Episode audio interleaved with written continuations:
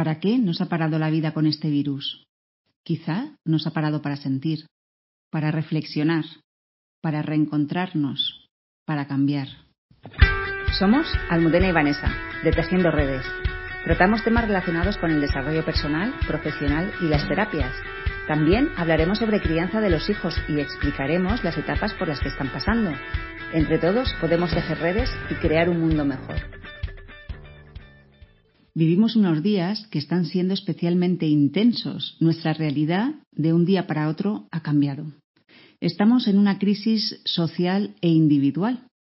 Y este virus es la chispa que ha iniciado una destrucción de lo antiguo para poder construir algo nuevo. Esta crisis no es solo sanitaria y social, sino que es individual, porque no nos podemos olvidar que nosotros formamos parte del sistema, somos parte de este planeta. La sociedad la creamos entre todos. No es un ente abstracto, sino que todos y cada uno de nosotros formamos este sistema que llamamos sociedad. Habitamos la Tierra y cada acción cuenta. Y como decía Gandhi, si quieres cambiar el mundo, cámbiate a ti mismo. Estos acontecimientos que parecen externos, de un modo o de otro, va a hacer que antes o después nos miremos, que miremos hacia adentro. Y desde aquí, desde Tejiendo Redes, queremos enfocar este episodio desde lo individual, desde lo interno, porque esto es lo único que depende al 100% de nosotros y desde este lugar también estamos contribuyendo al cambio. Estamos en un momento de transformación, de romper, como ya he dicho, con lo antiguo y sobre todo de soltar el control. Si pones foco en lo externo, solo te va a llevar a estar en el enfado, en el miedo o en la victimización.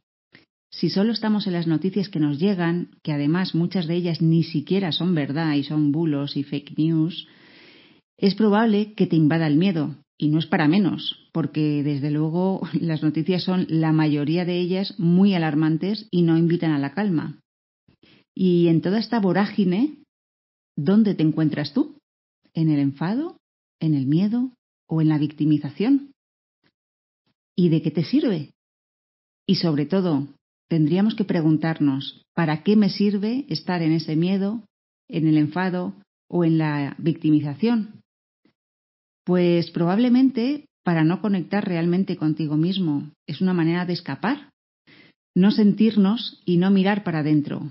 Y al final, después de unos cuantos días de confinamiento, no nos va a quedar más remedio que rendirnos a lo que está ocurriendo porque no tenemos el control. Pero sí podemos elegir cómo vivirlo. Y con esto no me refiero a vivir siempre en súper positivo y todo happy y qué buen rollo, no sino a vivir lo que de verdad nos toca vivir. Conectar con la tristeza, si es lo que estás sintiendo. Dar espacio al miedo, si también tienes miedo. O al enfado, a cualquiera de las emociones. Pero simplemente sentirlo, darle el espacio. Si tenemos que llorar, pues hacerlo, que es súper liberador. Si tenemos ganas de pegar a alguien, pues obviamente hay que soltar toda esa rabia y todo ese enfado de una manera ecológica. Podemos coger un cojín y desahogarnos y pegar al cojín, insultarle, lo que sea o hablar con alguien y expresar. Y una vez que hemos hecho esto, que hemos dejado ir esa emoción, ya está liberada. La gestión emocional radica ahí, en eso, en aprender a reconocer y gestionar nuestras emociones, para que aquellas que no nos agradan podamos trascenderlas y no quedarnos en ese bucle de enfado, de miedo o victimización. Hemos liberado la emoción, salimos de la emoción, ya está. nos puede durar más o menos tiempo, pero no es quedarnos regodeándonos en esa emoción. Por otro lado, también estamos acostumbrados a ser multitarea, a llevar una vida de vértigo, de mucho estrés. Pues bien, ahora la vida nos ha puesto delante la oportunidad para parar, y parar en seco en la mayoría de los casos. Coge este momento, sácale partido para mirarte, para transformarte, para reevaluar tus relaciones vinculares a nivel individual y también social. ¿Cómo te estás moviendo en tu día a día? ¿Quién soy? ¿Cuáles son mis metas? ¿Estoy haciendo realmente algo por llegar a mis metas? ¿Desde dónde nacen mis metas? ¿Desde el ego o desde el ser y el ser con mayúscula?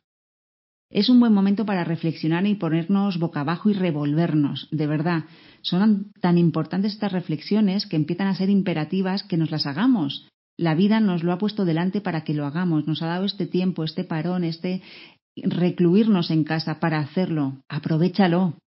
Vamos a ir pregunta por pregunta de las que hemos hecho. Vamos a hacer un poco de hincapié aquí.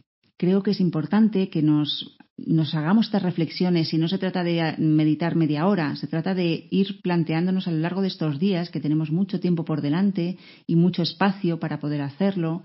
Y ese espacio también lo tenemos que buscar si estamos con la familia, si estamos con los hijos. Bueno, pues a lo mejor es, nos podemos retirar un ratito todos los días a pensar en nosotros, a, a, reflexionar, a meditar en, qué queremos hacer, en quiénes queremos convertirnos, en, quiénes, en quiénes somos realmente. Así que vamos a empezar a hacer un repaso por estas preguntas súper poderosas para poder reencuadrarnos en nuestra propia vida. ¿Quién soy? ¿Soy realmente la persona que quiero ser? ¿Estoy contenta conmigo misma, conmigo mismo? ¿Me acuesto por las noches con sensación de satisfacción con el día que he vivido? ¿Cuáles son mis metas? ¿A dónde quiero llegar? ¿Qué me gustaría conseguir? Y por conseguir me refiero a mí, ¿Qué me gustaría conseguir a mí? No lo que mi pareja quiere que yo haga, sea o consiga, ni mis padres, ni mis hijos, ni mis amigos, ni mis jefes, nadie, solo lo que me gustaría a mí. ¿Y estoy haciendo realmente algo por llegar a mis metas? ¿Qué más podría hacer para conseguirlas o caminar hacia ellas? ¿Desde dónde nacen mis metas? ¿Qué están alimentando? ¿Mis ganas de tener, de poseer, de tener más control. O realmente me llenan el alma, me llenan el corazón y me hacen sentir satisfecha.